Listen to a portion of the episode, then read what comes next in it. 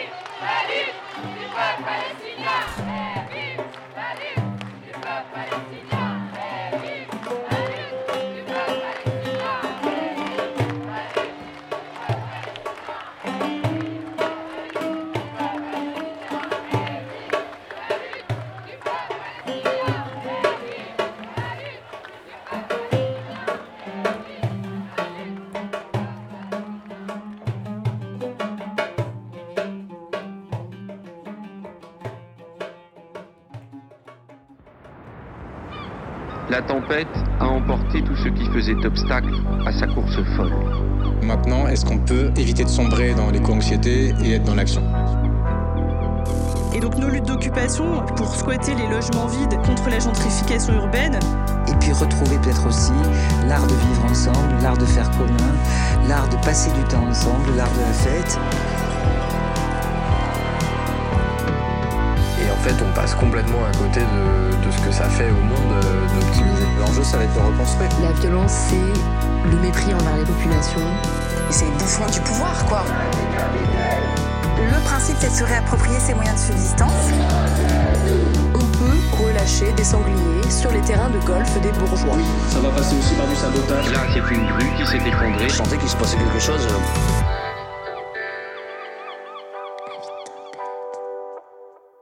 Épisode 7, première partie. L'occupation de la terre, existence en Palestine. Bonjour et bienvenue sur Avis de Tempête. Cet épisode est divisé en deux parties. La première, que vous écoutez, a pour but de fournir des clés de compréhension et d'analyse de la situation en Israël-Palestine. Pour tenter de sortir du brouhaha médiatique qui multiplie les mauvaises polarisations, les fausses analyses et les mensonges, nous avons voulu prendre le recul nécessaire qui nous permette de complexifier la situation. L'histoire de la Palestine n'a pas commencé le 7 octobre. Dans cette première partie, on va s'attarder sur l'histoire récente de Gaza, sur la vie sous occupation en Cisjordanie, et sur les stratégies coloniales d'effacement des vies et des traces d'habitation de la Palestine mises en œuvre par l'État d'Israël. L'une des choses que l'on aimerait faire apparaître dans cet épisode, c'est l'alliance entre la colonisation, les forces génocidaires d'Israël et la destruction méticuleuse de la terre en Palestine, pour couper court à toute possibilité d'autonomie et d'émancipation des peuples en lutte. Pour discuter de ces thématiques, on a eu la chance d'interviewer plusieurs personnes qui ont pu à la fois nous faire le récit sensible d'une vie sous occupation, nous raconter l'histoire précise et complexe de la situation à Gaza, en Cisjordanie et sur la terre de Palestine en général, et qui ont pu nous fournir des grilles d'analyse qui nous permettent de mieux saisir ce qui se joue en ce moment. La deuxième partie de ce podcast, qui sortira une semaine après celui-ci, s'attarde sur l'antisionisme juif et le refus de la guerre. Il s'agira de travailler les différents motifs qui permettent de défaire le bloc israélien, depuis l'extérieur comme depuis l'intérieur, mais aussi depuis la tradition juive. C'est l'une des pistes que nous nous proposons de suivre pour réfléchir à un internationalisme par le bas, à un internationalisme qui écoute toutes les voix qui se lèvent contre l'occupation. Bonne écoute. Bonjour, euh, moi c'est Mohamed, euh, je suis palestinien qui vit ici à Paris depuis quelques années actuellement. Euh, J'ai grandi en Palestine, en Cisjordanie, dans une ville qui se trouve au sud de Jérusalem, Hébron, ce qu'on appelle en, en arabe Khalil en fait, l'ami. Je m'appelle Ahmed. Je viens de Gaza, en Palestine. J'y ai vécu l'essentiel de ma vie, jusqu'à récemment, quand j'ai déménagé en France. Je me suis toujours exprimé sur le combat des Palestiniens, en particulier sur la situation spécifique des Gazaouis. C'est normal pour un Palestinien d'en parler tous les jours, peu importe notre situation. Euh, je m'appelle Chloé, je suis euh, française. Euh, j'ai habité et travaillé un peu en Palestine et j'ai aussi travaillé avec la Palestine mais depuis la France. Donc j'entretiens un certain lien avec la Palestine et, et c'est important pour moi de sensibiliser autour de cette question-là. Ahmed et Chloé, vous participez au Carnet palestinien, un média qui est né après le 7 octobre. Est-ce que vous pouvez nous dire rapidement de quoi il s'agit? On a décidé de fonder, euh, de fonder cette page en fait avec, euh, euh, des amis parce qu'on est parti en fait de plusieurs constats qu'on avait en fait déjà mais qui ont été un peu exacerbés par les événements d'octobre. On est parti de ce constat qu'à la fois il y avait un vide sur les réseaux sociaux de contenu en fait informatif et pédagogique en langue française et euh, l'autre constat, c'était vraiment le traitement médiatique euh, très critiquable de ce qui se passait en fait en Palestine, avec euh, une méfiance constante de toutes les informations qui viennent de Palestine, qu'il faut prouver, reprouver, reprouver, qu'il faut justifier, mais en parallèle de ça, qui donne un grand boulevard d'expression à tous les discours justement sionistes, voire à des aux porte-parole ou aux représentants de l'armée, sans leur opposer aucun contradictoire, alors qu'on sait très bien l'utilisation de la propagande qui est faite par euh, le gouvernement et par l'armée. Euh, on reproche aussi euh, l'utilisation de termes qui sont extrêmement déshumanisants vis-à-vis des, bah, des, Palestiniens. Les Palestiniens meurent et les Israéliens sont tués. Donc à la fois, ça participe à la déshumanisation des Palestiniens, mais aussi à la déresponsabilisation de, des, coupables de ce qui se passe, qui est en fait Israël et l'armée israélienne.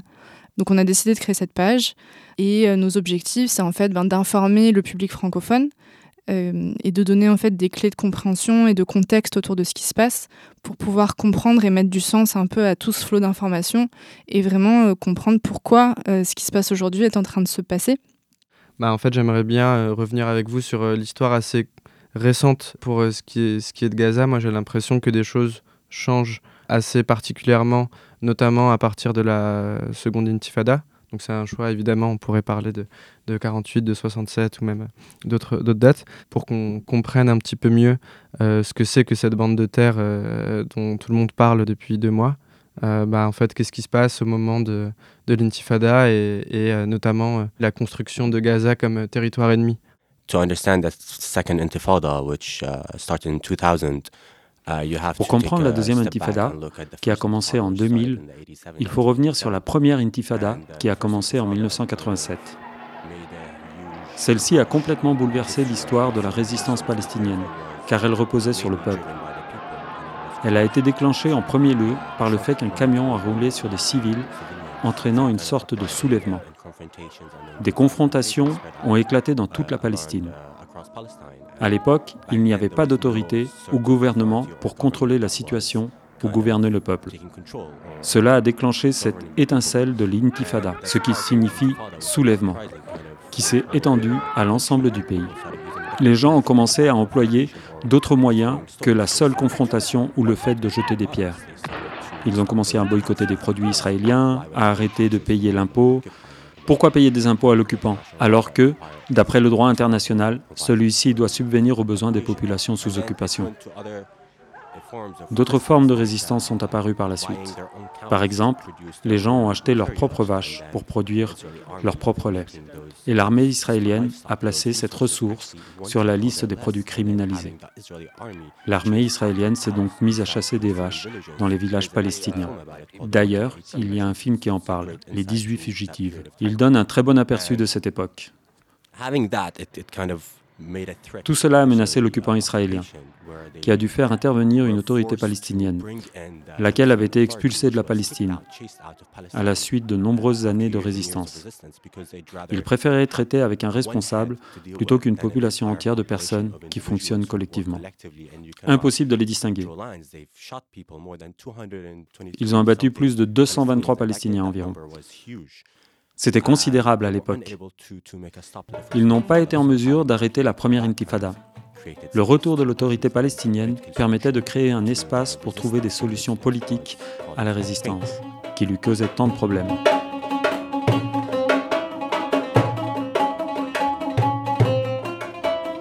La deuxième intifada, c'était la suite. La première intifada a pris fin en 1993 par un accord portant sur la signature des accords d'Oslo. La pelouse de la Maison Blanche à Washington le 13 septembre 1993. Yasser Arafat et Yitzhak Rabin signent les accords d'Oslo sous l'égide de Bill Clinton, un événement qui vaudra le prix Nobel de la paix au chef de l'organisation de libération de la Palestine et également au premier ministre israélien.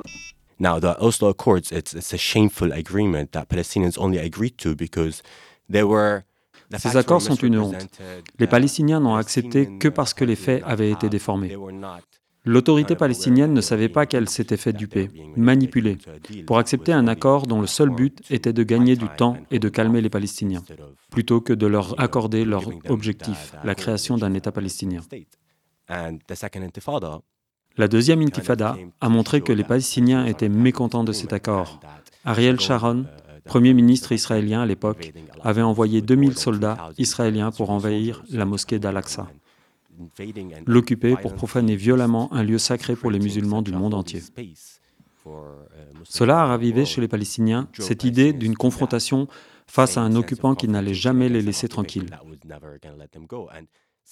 Les mêmes scénarios s'est répété. L'intifada, un soulèvement populaire, a éclaté et n'a pris fin que lorsque l'autorité palestinienne a fait des concessions, s'est couchée et a fait pression sur le peuple pour qu'il l'arrête, et a donné à Israël ce qu'Israël voulait en échange de promesses jamais tenues.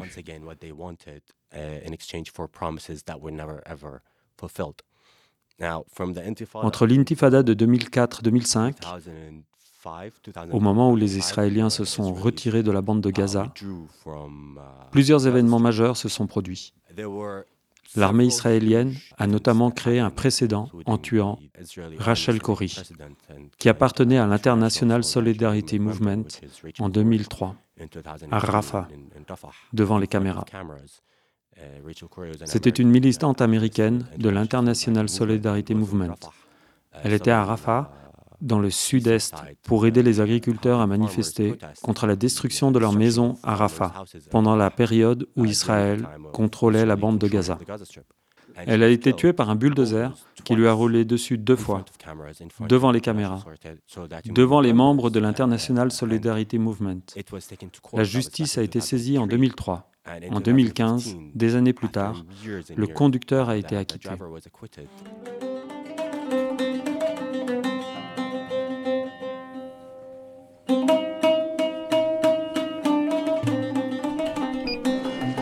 La mort de Rachel Corrie est un accident, en aucun cas un acte volontaire. Le tribunal israélien de Haïfa a rejeté ce mardi la plainte déposée par les parents de cette jeune pacifiste américaine tuée en 2003 par un bulldozer israélien.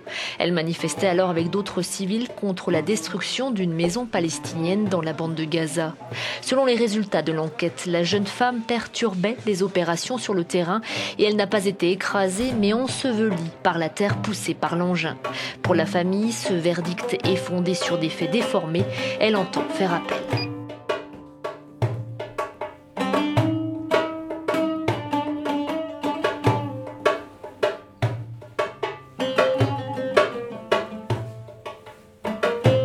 Similar stories have happened from 2000 up until 2004, 2005. Des histoires semblables se sont produites entre 2000, 2004, 2005.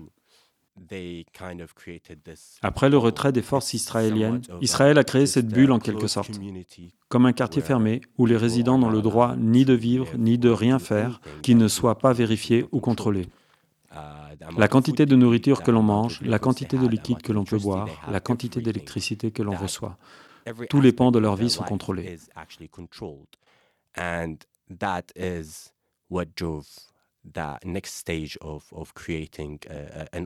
C'est ce qui a déclenché une nouvelle phase avec l'émergence d'une résistance armée qui n'obéit à personne, qui ne peut que gagner du terrain et se développer, car c'est la conséquence imposée par le statu quo. C'est la manifestation, l'expression de la volonté du peuple, confronté à des injustices depuis 75 ans. L'étincelle s'est produite pendant la deuxième intifada avec des nouvelles formes de groupes de résistance comme le Hamas ou le djihad islamique, etc., etc. En plus des anciens groupes déjà présents comme le Fatah de l'autorité palestinienne ou le Front populaire pour la libération de la Palestine, qui étaient des groupes politiques plus ancrés à gauche, plus modérés. Des formes plus extrêmes sont apparues comme le Hamas, l'extrême droite et le djihad islamique. Après avoir assisté à ces deux phases, les gens ont commencé à comprendre que les dirigeants au pouvoir ne représentaient pas le peuple et leurs besoins. Ils étaient trop étroitement alliés à l'Occident et fidèles aux États-Unis. Lors des élections organisées après l'assassinat de Yasser Arafat, il aurait fallu le remplacer par un dirigeant opposition semblable, arrangeant, fidèle aux États-Unis. Uh, that would be loyal to, to, to the US.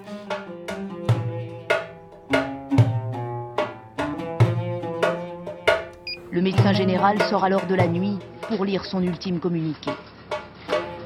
Monsieur Yasser Arafat, président de l'autorité palestinienne, est décédé à l'hôpital d'instruction des armées Percy à Clamart le 11 novembre 2004 à 3h30.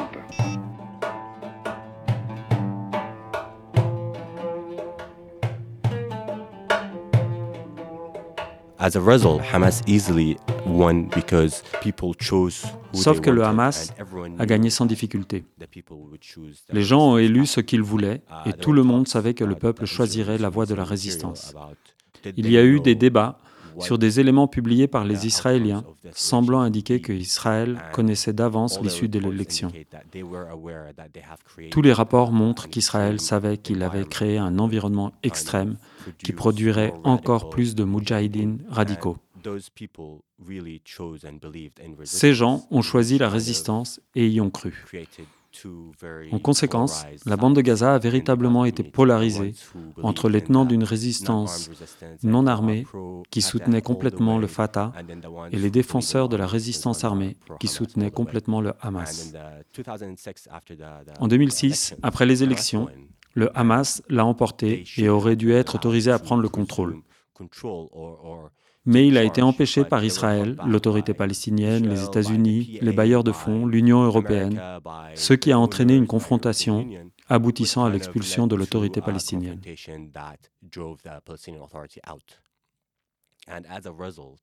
En raison de sa victoire, le gouvernement du Hamas a été puni. Les financements ont été coupés, les frontières ont été fermées.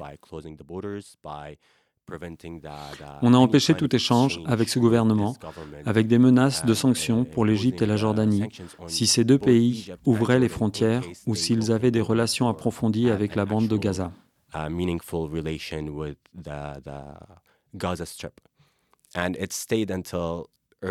uh, 2010-2012. Cela a duré jusqu'en 2010-2012. Pendant cette période, il y avait très peu de ressources à Gaza. On trouvait très peu de marchandises dans les magasins et les grandes surfaces. Les prix étaient exorbitants et les salaires n'étaient pas versés.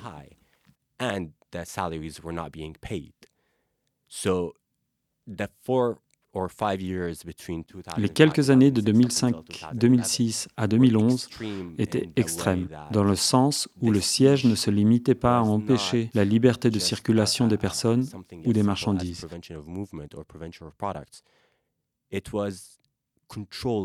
Il s'agissait de contrôler le type de sucre que nous recevions, les options de soins médicaux, toutes les possibilités que nous avions.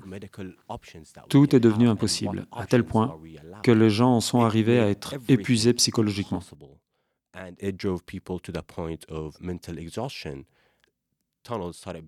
Des tunnels ont été creusés côté égyptien pour créer un marché noir, qui était très rentable pour les Égyptiens, car les prix étaient beaucoup plus élevés que si les produits étaient arrivés par un itinéraire légal.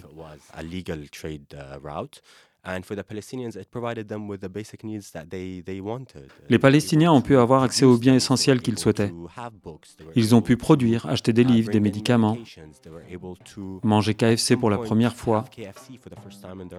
Non pas que c'était important, mais ça correspondait à une vie qu'on ne voyait qu'à la télévision. Tandis que nous, à Gaza, nous menons une vie inconcevable.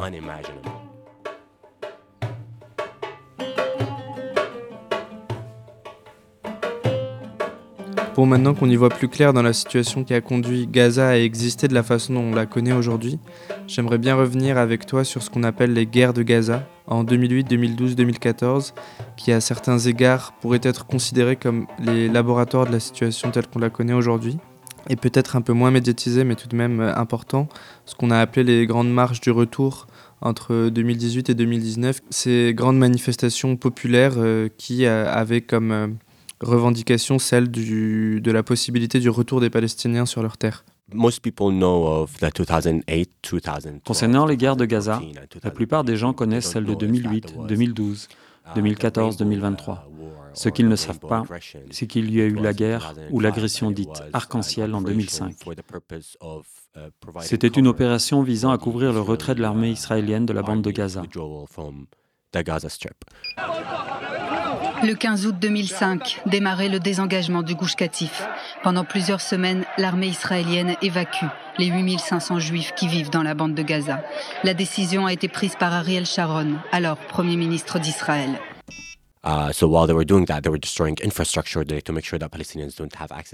En même temps qu'ils se retiraient, ils ont détruit des infrastructures pour s'assurer que les Palestiniens n'aient pas accès aux ressources qu'ils laissaient. Et dans le même temps, qu'aucun résistant ne les attaque pendant leur retrait de la bande de Gaza. Cela a duré 3-4 jours et personne n'en parle. Des parties importantes de Rafah, au sud de la frontière, ont été complètement détruites. Les suivantes ont été celles de 2008-2009. L'objectif affiché était celui de libérer le soldat israélien Gilad Shalit, qui était détenu dans la bande de Gaza par les combattants de la résistance. L'attaque a duré 23 jours et était la plus violente, car le premier jour, absolument tous les commissariats et les postes de sécurité ont été simultanément attaqués et bombardés par des F-16 et des missiles lourds.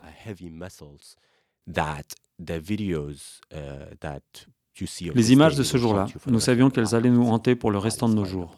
Des bouts de corps ont été projetés partout. Cette attaque était complètement inhumaine et a exterminé tous les employés des forces de l'ordre de la bande de Gaza, qui n'appartenaient pas nécessairement au Hamas, au Fatah ou à l'autorité palestinienne. C'était simplement des personnes qui travaillaient dans le secteur de la sécurité. Le 27 décembre 2008, peu avant midi, Israël lance une attaque aérienne d'envergure à Gaza.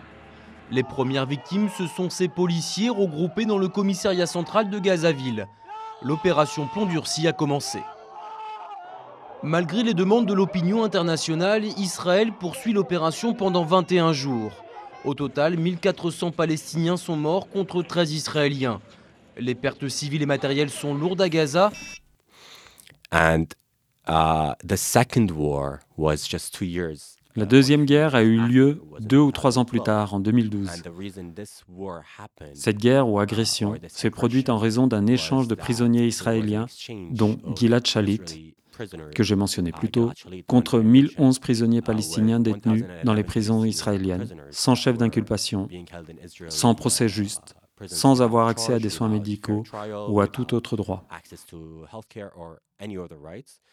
Après l'échange, la personne responsable de celui-ci a été considérée comme une cible par l'armée israélienne et comme une menace pour la sécurité nationale israélienne. Cela a déclenché la guerre de 2014, simplement parce qu'Israël a décidé d'assassiner cette personne après un échange de prisonniers à l'issue de la signature d'un accord. Une agression de 11 jours contre la bande de Gaza s'en est suivie. Elle n'a pris fin que parce que l'Égypte est intervenue. Le régime à l'époque au pouvoir en Égypte appartenait aux frères musulmans. Il a donc fait pression sur la partie israélienne pour mettre rapidement un terme à cette guerre.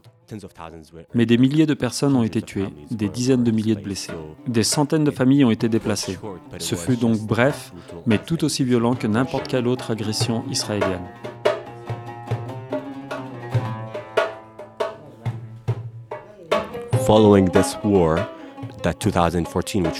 Après cette guerre de 2014, deux ans plus tard, je travaillais comme journaliste, traducteur et fixeur, et je n'avais rien vu d'aussi violent de toute ma vie.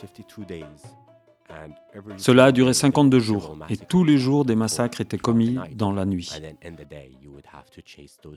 Le jour, il fallait aller chercher ce qu'il s'était passé, comprendre exactement, savoir qui était mort, dans quelles circonstances. Plusieurs crimes contre l'humanité ont été commis au cours de ces trois guerres. L'utilisation du phosphore blanc en 2008, 2012, 2014, les frappes ciblant les habitations des civils, des quartiers entiers, et cela au cours de chacune des trois guerres.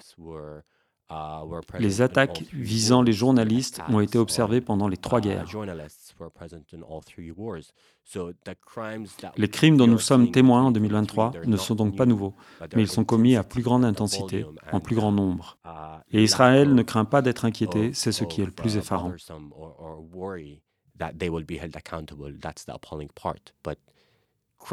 Mais les crimes commis en 2023 ont été commis tout au long de l'histoire palestinienne. Et les Palestiniens en ont toujours parlé, mais personne n'y a prêté attention.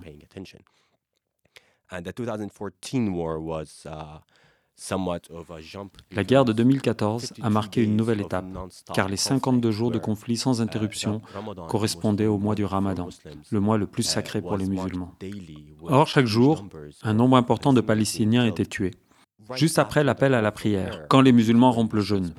On a donc jeûné toute la journée, on entend la prière, on commence à manger et tout à coup, on se fait bombarder dans sa maison.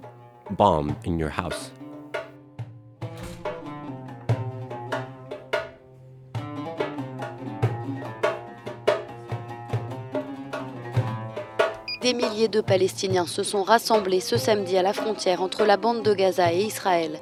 Ils étaient appelés à manifester en masse pour fêter le premier anniversaire des marches du retour, un an après le début d'une mobilisation contre le blocus israélien et pour le droit de revenir sur les terres qu'eux-mêmes ou leurs parents ont fui ou dont ils ont été chassés à la création d'Israël en 1948.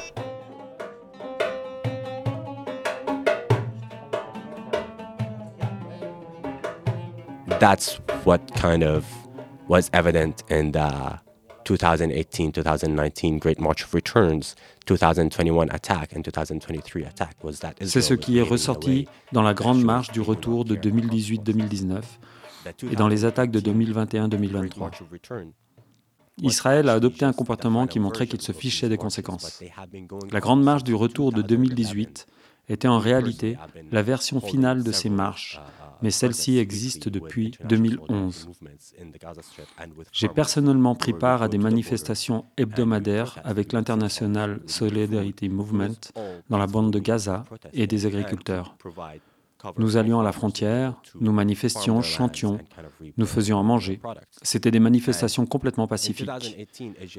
Et nous couvrions les agriculteurs pour qu'ils puissent cultiver leurs terres et faire la récolte.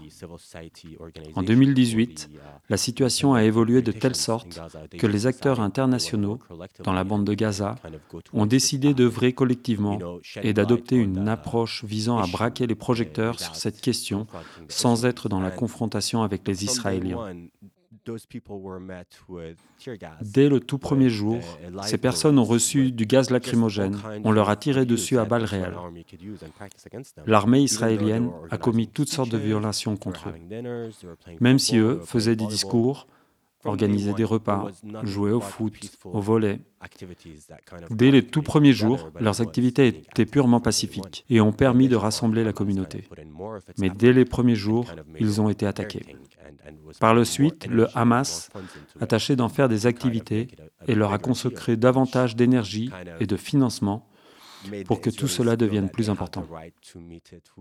Les Israéliens ont eu l'impression qu'ils avaient le droit de répondre de manière encore plus meurtrière en conduisant encore plus d'attaques. Plus de 200 personnes ont été tuées, peut-être même plus. La fin de la Grande Marche du Retour en 2019 a été malheureusement très triste, car du début à la fin, cette marche incarnait tout ce que l'Occident demandait aux Palestiniens de faire.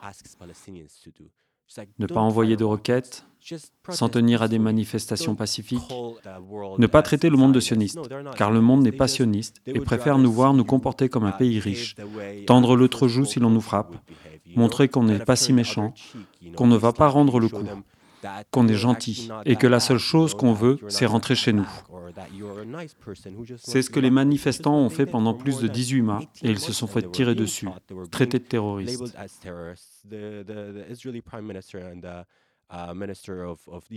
Le Premier ministre et le ministre de la Défense israélien montaient en direct à la télévision, affirmant que les manifestants utilisaient des armes et cocktails Molotov, qu'ils brûlaient des pneus. Bien sûr qu'ils brûlaient des pneus, mais que peut-on attendre d'un peuple qui est sous occupation depuis 75 ans? Face à un sniper armé jusqu'aux dents, les gens vont-ils rester sans rien faire et leur envoyer des baisers? Ils ont droit de jeter des pierres, merde. Jeter des pierres n'est pas un crime comparé à l'acte d'abattre un secouriste ou un journaliste.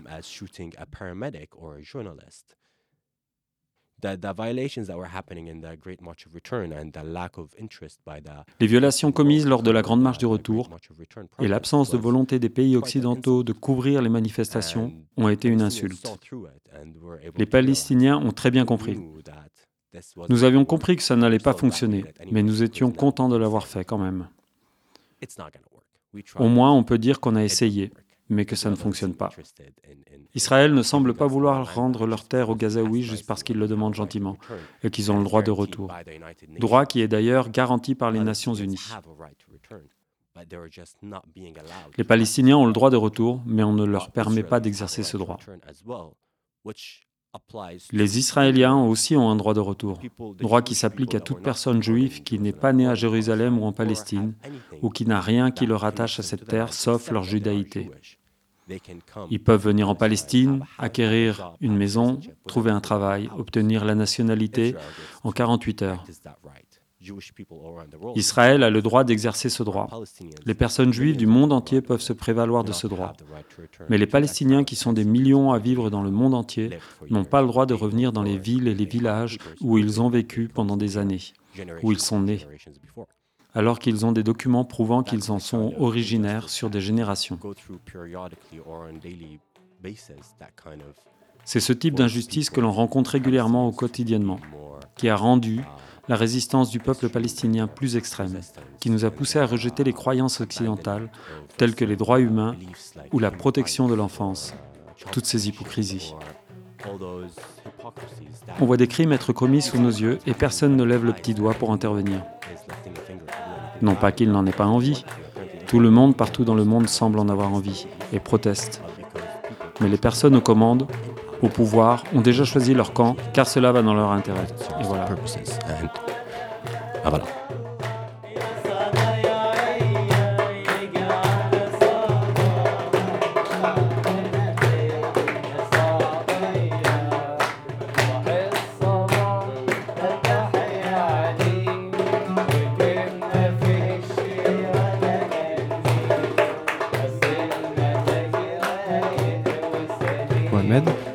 J'aimerais bien parler un petit peu avec toi de l'endroit d'où tu viens, donc euh, Hébron et, la Cisjordanie. C'est une situation particulière parce que, en fait, euh, depuis 1967, euh, c'est un territoire occupé par l'armée israélienne et un territoire qui a été fragmenté d'une certaine façon.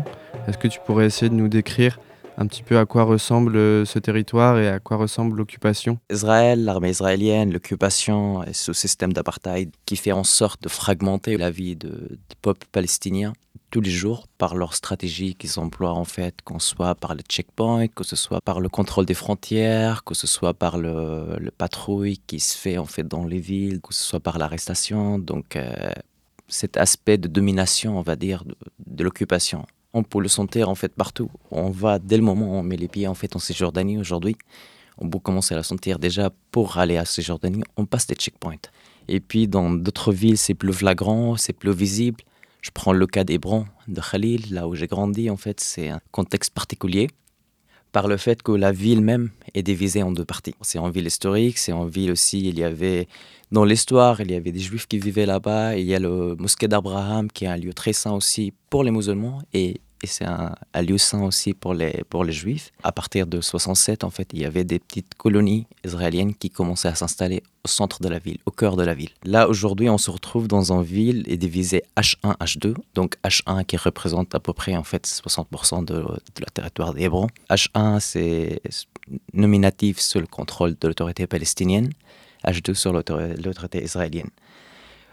Dans H2, en fait, on est à peu près une petite colonie, qu'il y a à peu près 800, 800 colons qui vivent là-bas, protégés par 2000 euh, soldats, ce qui rend la vie beaucoup plus compliquée pour les Palestiniens dans cette zone-là, parce qu'en fait, pour protéger ces colons-là, déjà, donc, on emploie des forces armées, on emploie des checkpoints, on emploie un système de surveillance dans la ville même, en fait, dans le, centre-ville. Donc là, on est surveillé H24. Ça, ça, ça, évoque quelques souvenirs pendant le, deuxième intifada. Je, je, vais commencer par là, en fait. Déjà, à l'époque, on habitait dans un... À la sortie de la ville, en fait, d'Hébron, toute la ville était complètement fermée par des checkpoints des fois, c'est des checkpoints en fait où il y a des soldats qui sont présents et des fois, en fait, c'est juste des blocs de béton qui ferment, qui font des séparations. Donc déjà, en fait, moi, j'habitais dans un zone à l'extérieur. Il fallait marcher autour de 15 minutes pour un, moyen de transport pour aller jusqu'à la première checkpoint et puis marcher. Donc pendant l'hiver, euh, je me rappelle ça quand j'étais enfant. Et puis, il fallait prendre un autre, transport. Donc, notre transport, normalement, qu'on arrive jusqu'à la centre, centre de la ville, en fait, pas Bezaouia avant la division entre H1 et H2, il y avait un petit rue qui s'appelle euh, Shuhada, Shara en arabe, la rue de Shuhada. En fait, cette rue essentielle qui, qui, fait le lien entre H1 et H2, parce que moi je grandis en HA, en fait mes grands-parents ils habitaient à H2. Et je me rappelle de ce venir, en fait, il fallait juste traverser ça pendant 10 minutes tout en marchant tout droit. C'était une ville très animée à l'époque, même avant, avant l'intifada, où on voyait des vendeurs de marchandises, on voyait des vendeurs de légumes, on voyait des petits commerces qui s'installaient là-bas. C'était vraiment le centre de la ville, quoi. Et c'était juste 10 minutes. Une fois, on a commencé à instaurer ce système de. On a fermé déjà la route parce qu'on a, on a, commencé à protéger plus des colons qui y vivaient là-bas. On commençait à prendre plus, de plus en plus en fait de contrôle sur l'espace sur cette zone-là. Donc nous, la deuxième option, elle nous a laissé en fait, c'est d'aller faire un détour en fait pour aller jusqu'à mes grands-parents. Donc on est passé de 10 minutes à 45 minutes à 50 minutes voire. Donc ça, c'est dans le cas normal. Après, il y a toujours une troisième option, et c'est encore plus pénible, parce qu'on peut traverser par la, vieille ville.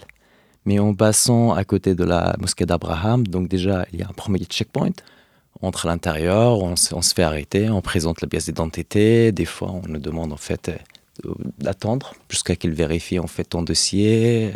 Il y a plusieurs fichiers en fait pour tous les Palestiniens, surtout pour les habitants d'Hébron par exemple c'est par classe de couleur, en fait, des catégories. Rouge, ça veut dire, en fait, c'est quelqu'un qui est déjà un casier judiciaire, euh, qui était prisonnier quelque part. Donc là, il sera emmerdé plus que d'autres. Quelqu'un qui participe à des manifestations, qui a un avis politique, donc il est plutôt jeune. Donc celui-là, en fait, ça dépend. Des fois, on l'arrête, on va l'emmerder pendant quelques heures, ça peut durer 3 heures, 4 heures, arrêter là-bas. Et des fois, ça peut aller très vite. Il n'y a pas en règle exacte. C'est vraiment, c'est toujours aléatoire. Et des fois, on passe sans, sans problème, mais il faut toujours passer par ce premier checkpoint. Une fois on a passé ce premier checkpoint, on va traverser une petite zone où là, on voit, c'est encore autre chose, dans une petite rue de 2 mètres de largeur. C'est dédié pour les Palestiniens. Et à côté, vous avez un grand roue en fait de, de 5-7 mètres. C'est pour les, les colons. C'est séparé par un, un bloc de béton. C'est assez séparé. Euh, on peut se voir, on peut se voir. En fait, c'est d'un mètre de longueur. Donc, on peut se voir, bien évidemment. Et puis, une fois qu'on traverse cette petite rue, en fait, et on est confronté de passer par un deuxième checkpoint. Normalement, c'est 3 minutes, 5 minutes. Mais ça peut prendre 20 minutes, 30 minutes, ça peut prendre 1 heure, 2 heures, 3 heures, voire plus. Donc ça, c'est juste un petit parcours, un exemple qui comment en fait la fragmentation, comment le système d'occupation instauré dans à la ville de Hébron fait rendre la vie de ses habitants beaucoup plus compliquée.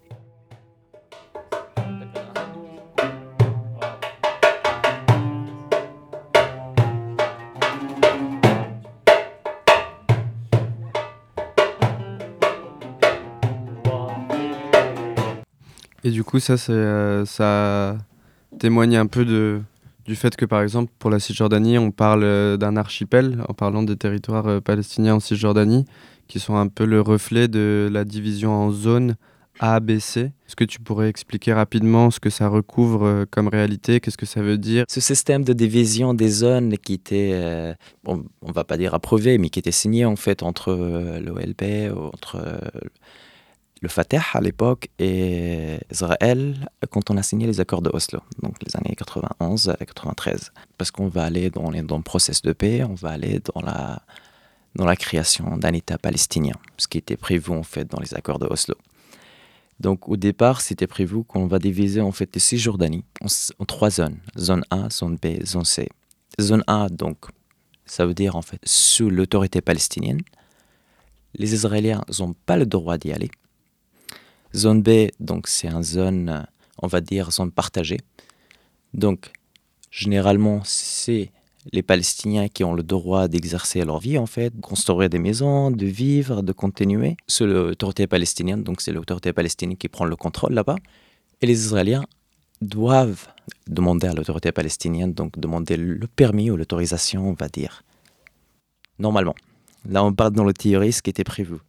Et zone C, c'est des zones qui sont contrôlées par, par Israël. Et les Palestiniens n'ont pas le droit, même s'ils sont propriétaires de ces terres, de ces maisons. Ils n'ont pas le droit de construire, ils n'ont pas le droit d'aller plus loin, sauf s'ils demandent en fait le permis de l'autorité israélienne. Mais dans la réalité, c'est complètement autre chose. Ces zones-là, en fait, et généralement, en fait, selon les accords d'Oslo, cette division, on va dire, ces trois zones APC, était censée être fait, durer pendant les premiers cinq ans. Ce qu'en réalité, ça continue toujours. Zone 1, l'autorité palestinienne est présente là-bas, mais les Israéliens aussi sont présents à n'importe quel moment, on peut voir les patrouilles israéliens qui entrent dans les villes. Quand elles font des arrestations, elles ne demandent pas le permis. Par exemple, Hébron a été considéré comme zone A. Bah, finalement, Hébron est un cas particulier. Elle a passé par le protocole d'Hébron, en fait, qui était signé et qui était pour diviser la ville, comme on disait tout à l'heure, en HA et H2. Zone B, par exemple, pareil, où ils sont censés, en fait, de travailler toujours en collaboration entre l'autorité palestinienne et israélienne. Sauf qu'actuellement, en fait, zone B, c'est comme les zones C aussi. Elles peuvent démolir des maisons à n'importe quel moment. Donc, dans le théorie, on peut dire en fait que oui, Cisjordanie est divisée, l'autorité palestinienne a son propre contrôle sur le territoire, mais en vérité, non. Et là, aujourd'hui, en fait, le Zancé, c'est généralement là où on est en train de construire les plus grandes colonies ou des colonies vraiment pour l'armée israélienne, c'est des camps d'entraînement. Vous avez des colonies aussi qui sont pour les habitants et des colonies commerciales, on va dire, euh, où ça se passe, il y a des usines, et c'est toujours dans des, zones très stratégiques, très importantes en fait. C'est pas choisi d'hasard en fait. Moi j'ai l'impression que dans les stratégies israéliennes, il y a la question de la division politique. Et euh, typiquement, euh, la dernière fois, on discutait de ça et tu nous disais l'autorité palestinienne euh, on le vit presque comme une seconde occupation. En fait, on est forcé de créer une autorité palestinienne parce qu'on nous dit, bah, en fait, on va sortir de tout ça avec un, État palestinien suite aux accords d'Oslo. Et en fait, ça piège à rentrer dans le jeu de la création d'un État palestinien. Et du coup, en attendant, il y a cette autorité qui émerge, qui est presque sous tutelle israélienne et qui euh, voilà, participe à la coordination de sécurité euh, en Cisjordanie. Pourquoi toi, tu ressens ça comme une seconde occupation? L'autorité palestinienne, OLP à l'époque, ont décidé de jouer le jeu, en fait. On va dire, OK, on, va, on va jouer le jour de démocratie, on va, on va signer les accords de Oslo, on va entrer, on va... Mais ce n'était pas la volonté du peuple palestinien, déjà. Mais ils ont accepté le peuple palestinien. On est là, mais on voit en fait que l'autorité palestinienne, qui n'ont pas le pouvoir quelque part, même le président Mahmoud Abbas, pour sortir de Palestine, il a besoin en fait de permis des Israéliens. Pour passer un checkpoint, n'importe quel ministre en fait d'aller à Hébron ou de Ramallah à Naples, il a besoin de permis en fait d'organisation avec les Israéliens pour qu'elle passe un checkpoint. De quel pouvoir on parle De quel État en fait De quelle autorité Tout le projet en fait d'autorité palestinienne, c'est en fait vraiment de créer une force palestinienne pour contrôler la vie des Palestiniens qui est toujours en coordination avec Israël. Donc Israël, c'est elle qui décide en fait comment on va faire. On donne les ordres aux autorités palestiniennes et c'est eux qui vont le faire. Donc on a vendu cette illusion-là aux Palestiniens, mais nous, les Palestiniens qui vivent en Cisjordanie, on voit la réalité en fait. Non. L'autorité palestinienne a refusé depuis quelques années en fait de faire des élections. En Cisjordanie, on constate énormément d'arrestations. Arrestations pas que pour les gens des membres de Hamas en fait, parce qu'il y a tout un conflit entre le Fatah et le Hamas, ça c'est clair. Mais c'est aussi même n'importe qui en fait aujourd'hui qui euh, contre, qui parle pour dénoncer Israël, qui parle de l'occupation, qui parle de, qui critique l'autorité palestinienne. Il y a quelques semaines, en fait, on a interdit complètement en fait, des, manifestations pour, euh, soutenir euh, le peuple à Gaza.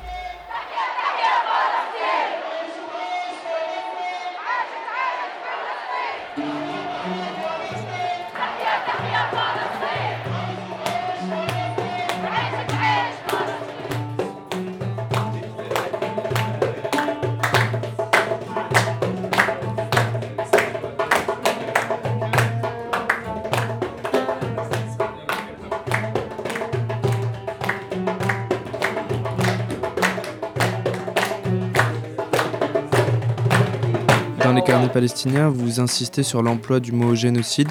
Vous rappelez qu'il s'agit bien d'un terme juridique qui a une définition claire et qui s'applique à la situation. On l'entend au gré des manifestations euh, pour la Palestine. Ce qui se passe à Gaza n'est pas une guerre, c'est un génocide. Pour nous, chez Avid Tempête, le génocide a plusieurs volets. Ce dont on voulait parler avec vous, c'est euh, du fait que la destruction effective des vies, euh, le génocide, s'accompagne d'une certaine façon d'une sorte d'écocide qui l'appuie et le renforce. L'écocide en cours détruit toute possibilité d'une forme de vie palestinienne, et les stratégies, elles sont multiples pour ça, entre l'accaparement de l'eau, la destruction de l'arboreté palestinien, la pollution des sols, qui sont autant de stratégies qui consistent à priver les Palestiniens de toute autonomie et de détruire les traces de leur façon d'habiter la terre. Ces stratégies, elles comportent tout un tas d'accaparements que vous avez bien décrits dans les carnets palestiniens, et j'aimerais savoir si vous pouviez revenir dessus. Toute entreprise de colonisation euh, implique ce phénomène d'accaparement des terres et de dépossession des terres.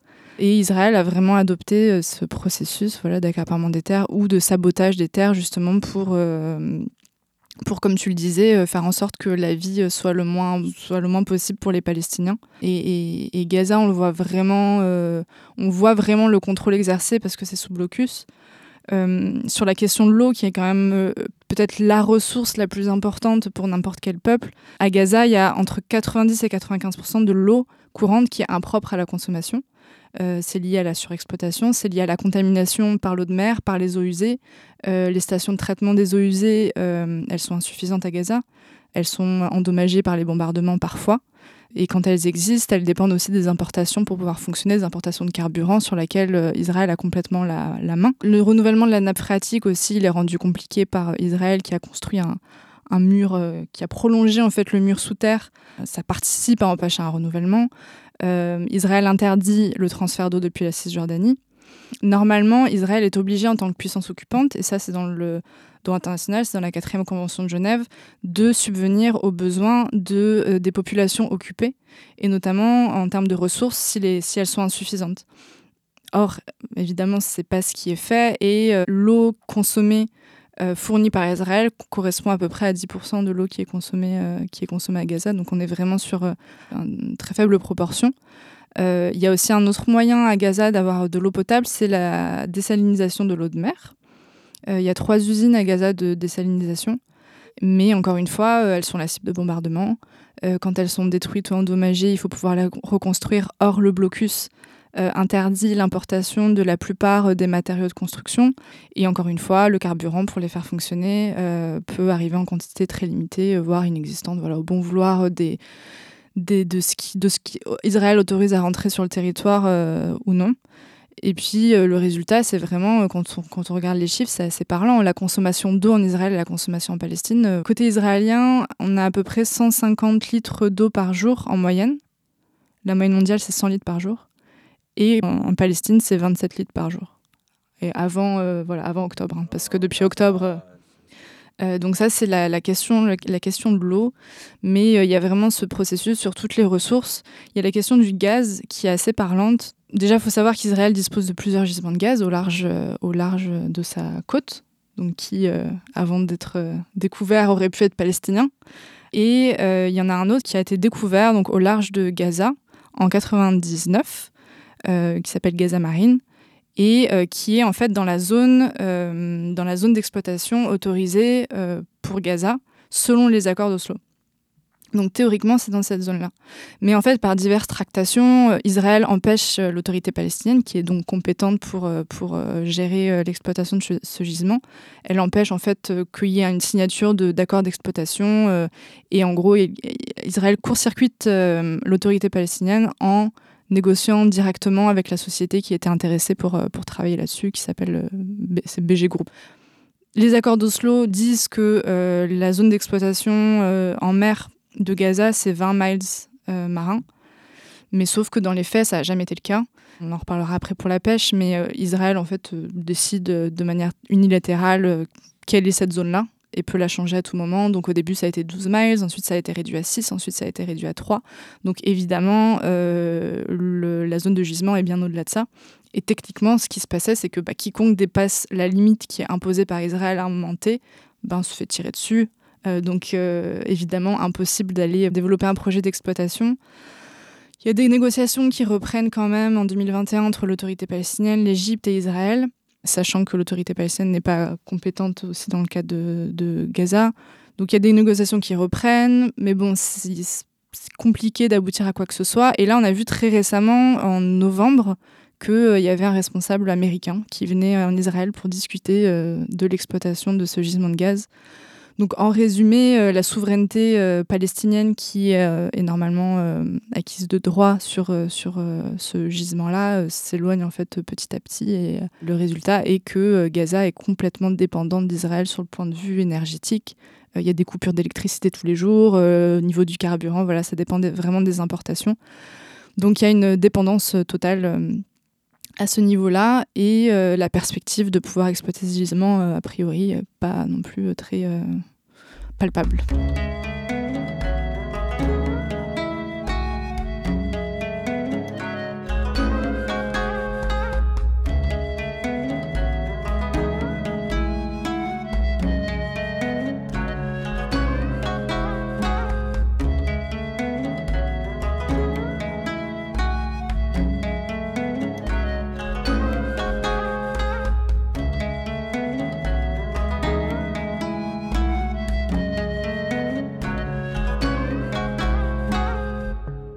Ensuite, sur le cas de Gaza, il y a, euh, deux, secteurs d'activité qui auparavant étaient quand même très, euh, très représentatifs de la, de la main-d'œuvre palestinienne, c'est l'agriculture et la pêche.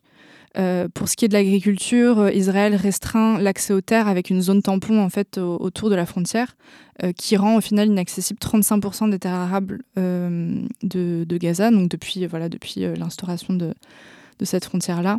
Et il y a vraiment un sabotage constant de ces cultures-là. Ils épandent des pesticides cancérigènes sur les cultures, soi-disant pour pas qu'il y ait d'arbres qui poussent, pour pouvoir bien voir du haut des miradors ce qui se passe de l'autre côté de la, de l'autre côté de la barrière. Il y a aussi euh, l'inondation des cultures à plusieurs reprises, où on, ouvre un barrage complètement pour inonder toutes les cultures et juste ruiner euh, tout ce qui, a pu, euh, tout ce qui aurait pu être récolté. On a parlé du problème d'accès à l'eau, ben, ça joue sur, sur évidemment l'irrigation des cultures. Euh, le blocus qui limite les importations, ça affecte les engrais, euh, ça affecte l'importation des équipements et des machines, ça limite aussi l'importation, encore une fois, du carburant qui fait fonctionner les machines. Et pour ce qui est des engrais, c'est aussi intéressant du point de vue écologique, c'est que du coup, euh, ben, y a, face à cette pénurie, les agriculteurs sont obligés d'utiliser d'autres types de produits qui sont moins efficaces et du coup qui doivent utiliser beaucoup beaucoup plus et qui sont plus polluants pour les sols au final. Et puis sur les importations aussi, pendant les offensives, c'est encore plus restreint. S'il n'y a pas de, par de fourrage qui rentre pour le bétail, ben, ça a pu causer la mort du bétail de manière, euh, de, manière assez importante. Euh, donc c'est des conditions qui permettent pas en fait aux agriculteurs de pouvoir euh, investir et de pouvoir faire grandir leur, leur activité, d'autant qu'il s'agit beaucoup de petites exploitations à Gaza. Et du coup, ils sont soumis à la concurrence d'Israël qui peut euh, produire à plus grande échelle, avec une, agriculture intensive, euh, avec euh, des machines modernes, avec tout ce qu'ils veulent d'engrais, avec des subventions de l'État. Donc au final, il y a un marché qui est beaucoup plus, qui est très concurrentiel, puisque à Gaza, vu que la production est, assez réduite, les prix sont beaucoup plus élevés que celles que celle d'Israël, et du coup, on se retrouve à Gaza avec voilà des fruits et des légumes israéliens, alors que Gaza est une terre très riche d'agriculture. Et puis, encore une fois, pendant les agressions et les bombardements, ben, tout est détruit, y compris les terres agricoles. Il y a aussi la pêche. ça, c'est aussi très parlant. On en a parlé juste avant. Il y a vraiment la limitation de la zone de pêche qui, qui est théoriquement de 20 miles d'après les accords d'Oslo.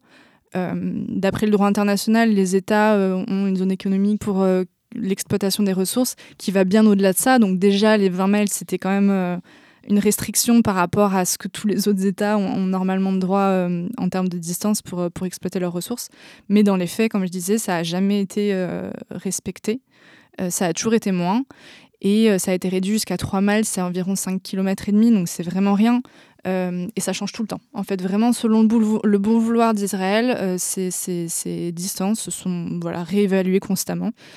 Euh, et pour les pêcheurs, c'est euh, aller au-delà de ses limites, et même sans aller au-delà, en fait, c'est euh, travailler en mer, c'est constamment subir le harcèlement de l'armée qui est présente, qui est présente au large, c'est de, de, de, risquer de se faire tirer dessus, de se faire arrêter, de se faire confisquer son matériel, et très souvent de jamais en revoir la couleur. donc ça, c'est vraiment la vie quotidienne des, la vie quotidienne des pêcheurs. Et ils n'ont pas besoin de dépasser la limite pour, pour être victimes de ça. Euh, très fréquemment, euh, ils ne sont pas du tout euh, au niveau de la limite et on leur. voilà, il y a eu des agressions alors qu'ils étaient totalement, totalement dans leurs droits. Les pêcheurs, ils sont de moins en moins parce que du coup, il n'y a, pas assez de, a pas assez de ressources. Aujourd'hui, on estime qu'ils font vivre à peu près 50 000 personnes puisqu'ils subviennent aux besoins en fait, de, leur, de leur famille. Et en fait, il y a vraiment une surexploitation euh, et un épuisement, euh, un épuisement des ressources, puisqu'ils sont, ils ne peuvent pas aller au-delà d'une certaine limite. Et ils sont contraints de rester dans une zone où en fait, il y a très peu de poissons, puisque plus on va au large, plus il y a de poissons. Euh, et une variété très restreinte. Du coup, c'est surexploité. Bon, les poissons n'ont pas le temps de se reproduire, etc. etc. donc, il y en a moins en moins. il y a aussi un phénomène de pollution de, de ces eaux-là, avec ben, le, pareil, le déversement des, des eaux usées et compagnie. Euh, et en plus, voilà, de, de, la question des, des revenus insuffisants, euh, il y a aussi donc le fait que ça devient euh, une denrée rare, alors qu'il y en a plein la mer, et que les prix sont très élevés. Et ça pose des questions aussi de sécurité alimentaire, parce qu'à la base, c'était un aliment, on va dire, une protéine accessible, enfin un aliment de base en fait sur les marchés à Gaza. Et euh, aujourd'hui, c'est quelque chose de, rare et de cher qu'il y a peu de gens qui peuvent en fait euh, s'offrir. Voilà. Euh, il est aussi important de comprendre que c'est le même processus en Cisjordanie et que c'est pas qu'à Gaza et que vraiment cette stratégie d'accaparement des terres et de dépossession des Palestiniens de leurs terres, c'est partout pour voilà rendre la vie impossible et puis pour pouvoir installer davantage de colonies euh, sur, euh, sur ces terres-là.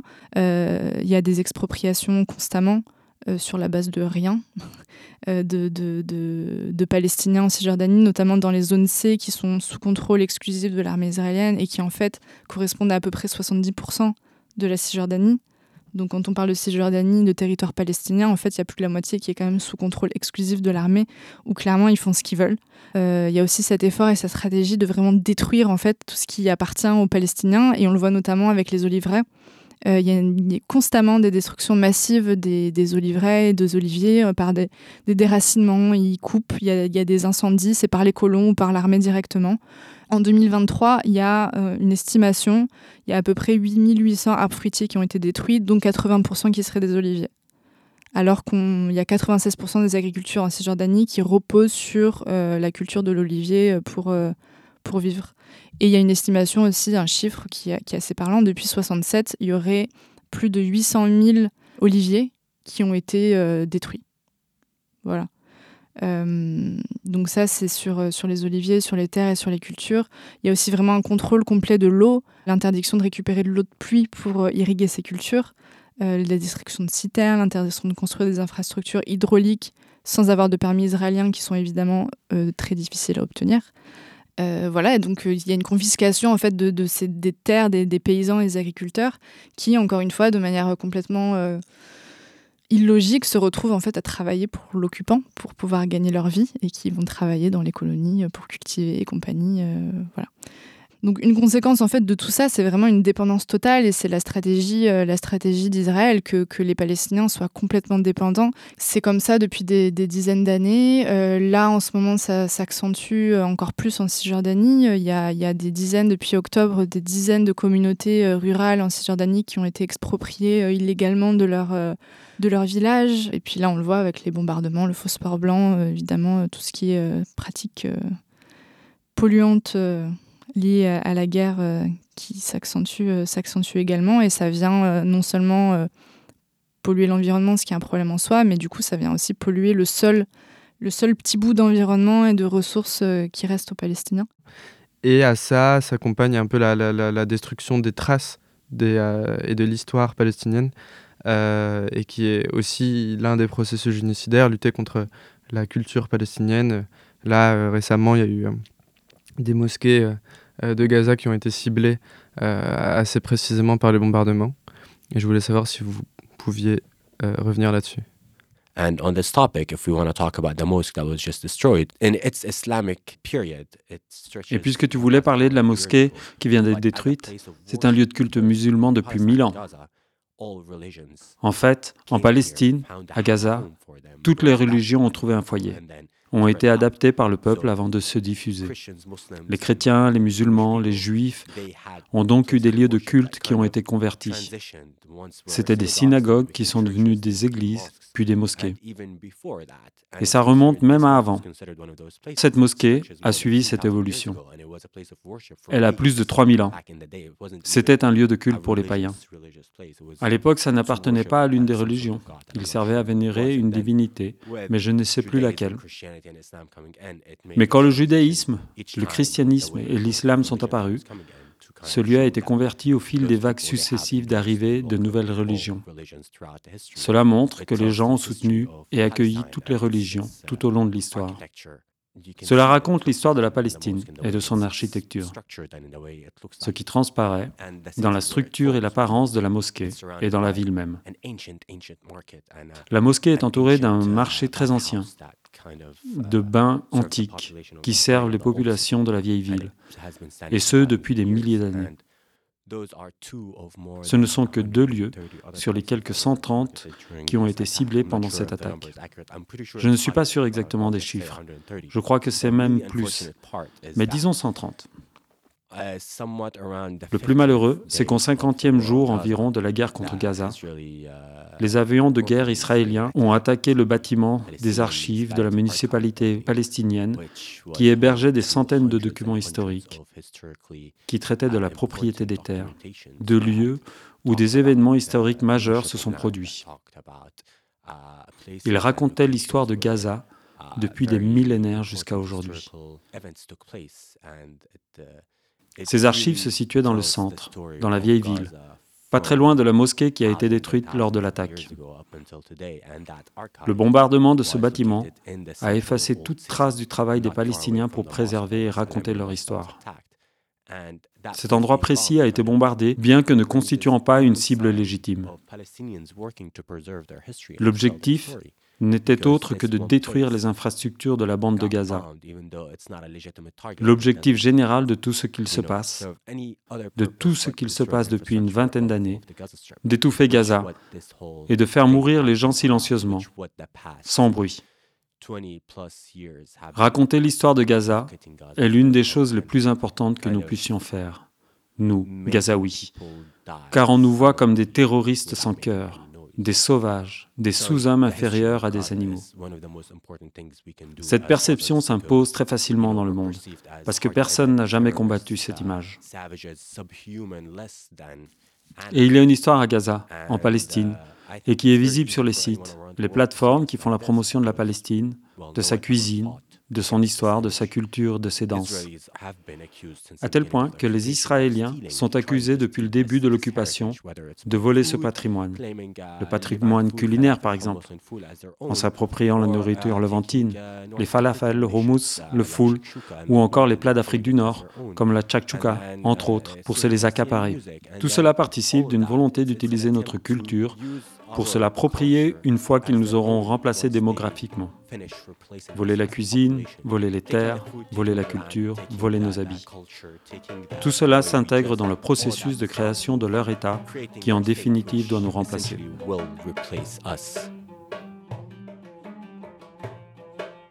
En fait, toute cette stratégie euh, d'accaparement de, de, la culture palestinienne sert vraiment le discours sioniste qui est là depuis le début. Euh, quand, euh, quand, les premiers sionistes sont arrivés en, Palestine, le discours c'était qu'il y avait un peuple sans terre qui arrivait sur une terre sans peuple.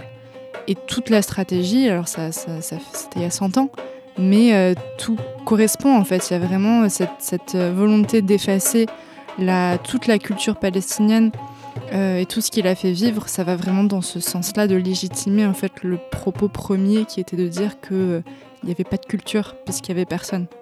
En Cisjordanie, il y en a à peu près 3 millions. Tu as aussi les gens qui habitent à Gaza, donc aujourd'hui on parle de 2 millions 3.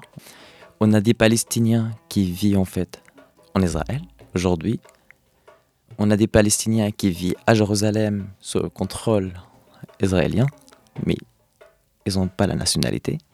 On a des Palestiniens diaspora. On a des Palestiniens qui, qui vivent encore dans les camps de réfugiés en Moyen-Orient, que ce soit au Liban, que ce soit en Jordanie, que ce soit en Syrie. Il y avait des Palestiniens qui ont resté à Jérusalem, qui ont resté à Yafa, qui ont resté à Jalil. On se retrouve avec des Palestiniens qui représentent 20% de la population en Israël qui sont complètement marginalisés en fait par leurs droits. Je ne parle pas encore de Jérusalem parce que Jérusalem c'est un autre cas. C'est des Palestiniens parce que c'est des, gens qui ont la culture, qui parlent toujours palestinien, qui parlent toujours l'arabe, qui ont leur aspect de la vie en fait c'est la Palestine qui est présente, mais qui ont en fait la nationalité israélienne. Ces gens-là, ils peuvent pas exercer en fait leurs droits en tant que citoyens israéliens. Ces personnes-là en fait, ce pourcentage, qui refusent de faire le, service militaire. Donc, une fois qu'on refuse en fait de faire le service militaire, bah, on ne te donne pas les mêmes privilèges d'un Israélien. Ils sont obligés en fait de faire des petits commerces, sont obligés de faire des métiers très marginalisés, des métiers qui juste dédiés euh, à ces gens-là parce que voilà, on n'a pas envie de leur donner en fait un vrai statut en fait, qu'ils prennent leur place dans la société parce que c'est un État juif. Israël de base c'est un État raciste. Euh, un État sur un projet zioniste qui a été créé pour le peuple juif. Déjà, pour les juifs. Donc, ils ont exclu toute personne d'autres religions. Déjà, par ça, on peut commencer en fait à dire les choses. Et puis, on revient à la question de, des Palestiniens qui vivent à Jérusalem aujourd'hui. Et ces Palestiniens-là qui vivent encore de là-bas, en fait, pourtant, ils sont nés là-bas, ils ont grandi là-bas, mais ils n'ont pas la nationalité. Ni palestinienne, ni israélienne. Ils ont un permis de résidence. C'est comme un quart de séjour ici en France, qui est renouvelable.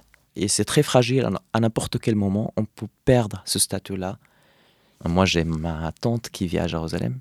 Je suis jamais allé la voir parce que j'ai pas le droit d'y aller la voir. Il faut demander en fait un permis spécifique pour aller visiter ses proches. Généralement, ce permis-là, on le donne pas pour les jeunes. Il y a toute une génération. Moi, j'habitais à 30 km en fait de Jérusalem, qui a jamais allé voir Jérusalem à quoi ça ressemble? On le voit juste dans les médias comme si c'était en fait un, autre pays. Euh, c'est quelque chose imaginaire en fait. Leur stratégie, c'est de faire chasser ces Palestiniens de Jérusalem.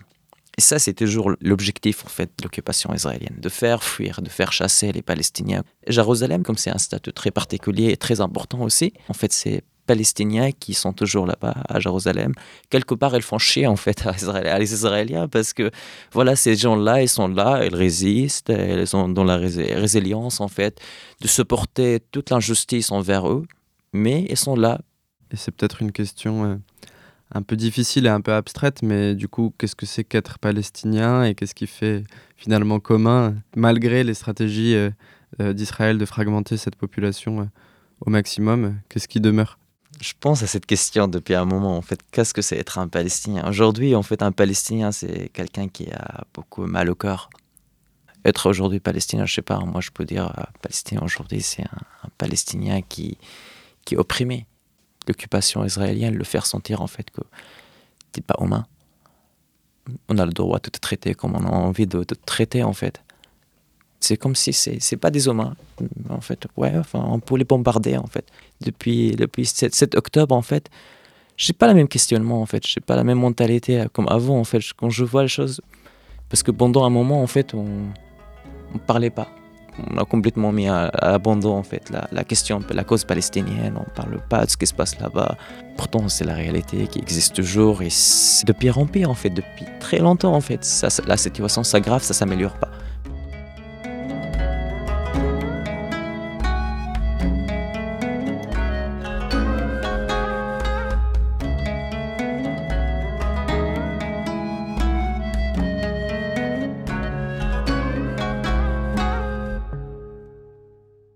Là, on arrive peut-être à une tentative de conclusion. C'est toujours un peu compliqué parce que je sais jamais ce qu'il faut exactement demander ou dire euh, parce que le constat, il est aussi euh, assez glaçant et sidérant. Et en fait, euh, rien ne donne beaucoup d'espoir dans, dans, dans, la situation. Et là, en fait, ce qui nous réunit, c'est quand même une catastrophe, quoi.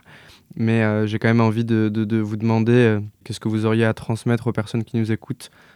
On n'est pas impuissant ici et nulle part dans le monde. Euh, c'est ce que beaucoup de gens pensent, mais c'est pas le cas. On peut euh, mettre euh, la pression sur les gouvernements occidentaux, notamment, qui eux ont vraiment un rôle très actif à jouer et un pouvoir très direct sur ce qui est en train de se passer. Donc il faut continuer les mobilisations, les manifestations. il faut vraiment mettre la pression sur ces personnes et ces institutions qui peuvent directement peser dans la balance. Je pense qu'il faut aussi vraiment continuer de parler de ce qui se passe et pas que quand euh, la guerre sera finie. Les médias parlent de, la Palestine que quand il y a des bombardements, quand il y a des, euh, crises, on va dire, avec des grands, des grands guillemets. Il faut qu'on arrive à, à, relayer et à mettre en avant en fait ce qui se passe en Palestine dans la vie de tous les jours. Les gens ont peu de, je pense, de connaissances de à quoi ça ressemble la vie sous occupation, que ce soit à Gaza, que ce soit en Cisjordanie, que ce soit à Jérusalem très important de se poser cette question. Même, même moi, des fois, je me, pose cette question en tant que Palestinien qui vit en France ici. Il n'y a pas de honte d'être pro-palestinien. Moi, j'ai constaté, j'ai eu une discussion l'autre jour dans un café avec quelqu'un qui me donnait tous les arguments historiques qui prouvent qu'en fait, les Palestiniens subissent un système fasciste, en fait, colonial, euh, d'occupation très brutal. Mais après, il me dit, euh, non, mais moi, je ne suis pas, suis pas pro-palestinien. Je dis, il n'y a pas n'y a pas honte en fait de dire de défendre la, de défendre en fait le peuple palestinien. C'est, on n'a pas besoin de faire en fait pas plus 5 en fait de dire voilà euh, c'est injuste ce qui se passe en Palestine, c'est injuste ce qui se passe en fait ce que Israël fait. Personally, I just want to add one small little part. It's for us Palestinians, we kind of J'aimerais juste ajouter un petit détail. Pour nous, la politique en Europe et en Occident est source de confusion. Pendant longtemps, nous ne comprenions pas l'approche à géométrie variable qu'appliquait l'Occident aux pays du tiers-monde et de l'Orient jusqu'à ce qu'un grand nombre d'entre nous ne commencent à vivre en dehors de la Palestine et à comprendre l'histoire de la colonisation et la manière dont les intérêts de grands pays colonisateurs sont préservés grâce aux relations entretenues avec les gouvernements qu'ils installent au pouvoir et avec les alliés dans la région. Quand nous avons compris cela, nous avons compris que les puissances occidentales ne se battront jamais vraiment pour le droit de la Palestine à exister en tant qu'État ou pour nos droits. Nous savons donc que nous devons faire pression, nous battre pour tout ce que nous voulons. Récemment, alors que de nombreuses personnes se sont alliées à notre combat, étant davantage sensibilisées aux événements en cours, nous avons un peu plus d'espoir que les choses changent.